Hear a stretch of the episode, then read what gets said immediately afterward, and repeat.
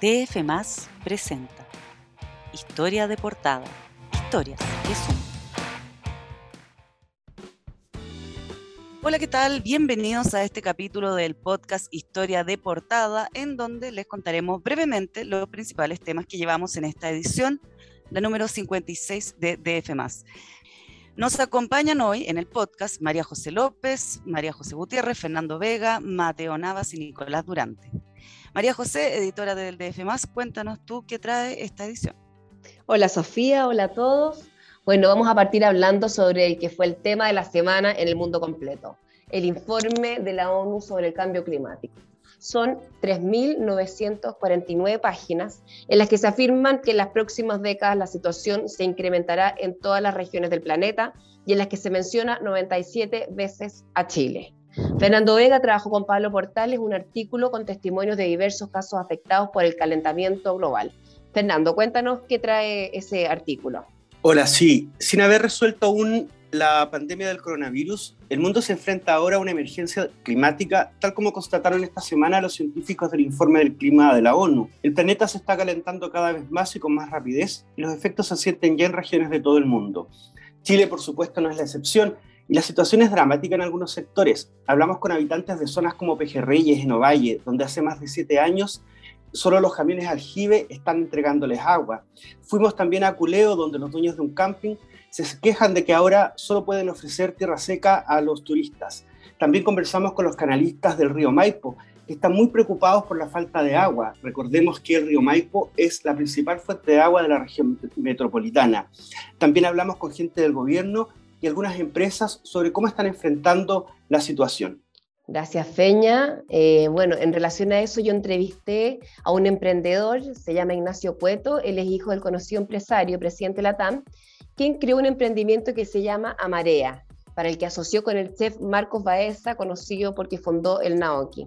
Bueno, se trata de una startup que tiene como base la alga marina. Ellos venden snacks de cochayuyo y ahora están preparando una hamburguesa. Sus mercados, además de Chile, están en Estados Unidos y Asia. Y lo relevante, dice, es acá el triple impacto. No es un negociazo, dice en palabras de él, eh, pero sí hay trabajo con las comunidades y cuidado del planeta, que es, es, el foco que le puso a este emprendimiento, así que tiene relación también con la preocupación internacional.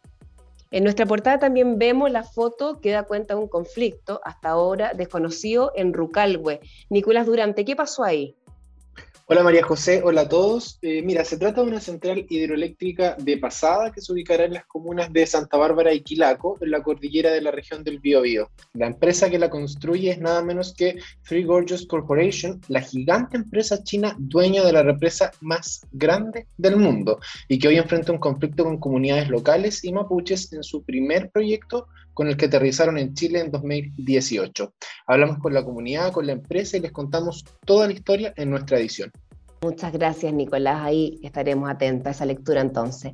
Mateo Nava nos hablará de un negocio que planea Parque Arauco hasta ahora desconocido en el mercado. Mateo, ¿de qué se trata esto? Hola, María José. Sí, Parque Arauco quiere entrar en la industria de la última milla para seguir fortaleciendo su apuesta por el e-commerce y la digitalización. Pero ¿cómo lo van a hacer? A través de Arauco Delivery, un negocio del que pocos sabían y que buscarían concretar pronto. De hecho, ya inscribieron la marca en el INAPI y proyectarían comenzar con el piloto en el local de Kennedy. Si quieren conocer el detalle de esta novedad, pueden ir a nuestra sección de Coffee Breaks. La leeremos de todas maneras. Gracias, Mateo.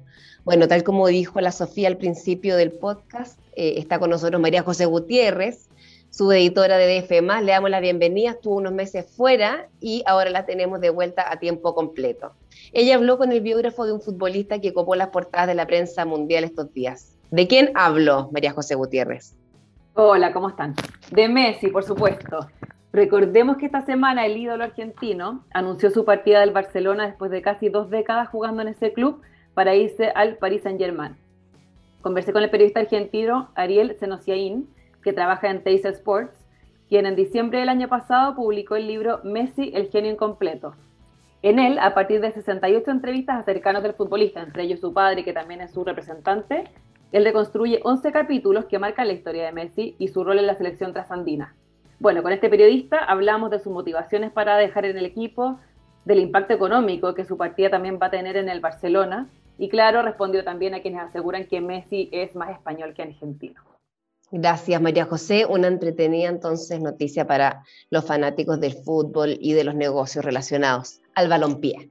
Sofía García Guidobro entrevistó a Alan Pauls sobre su nueva novela. ¿Qué te contó, Sofía?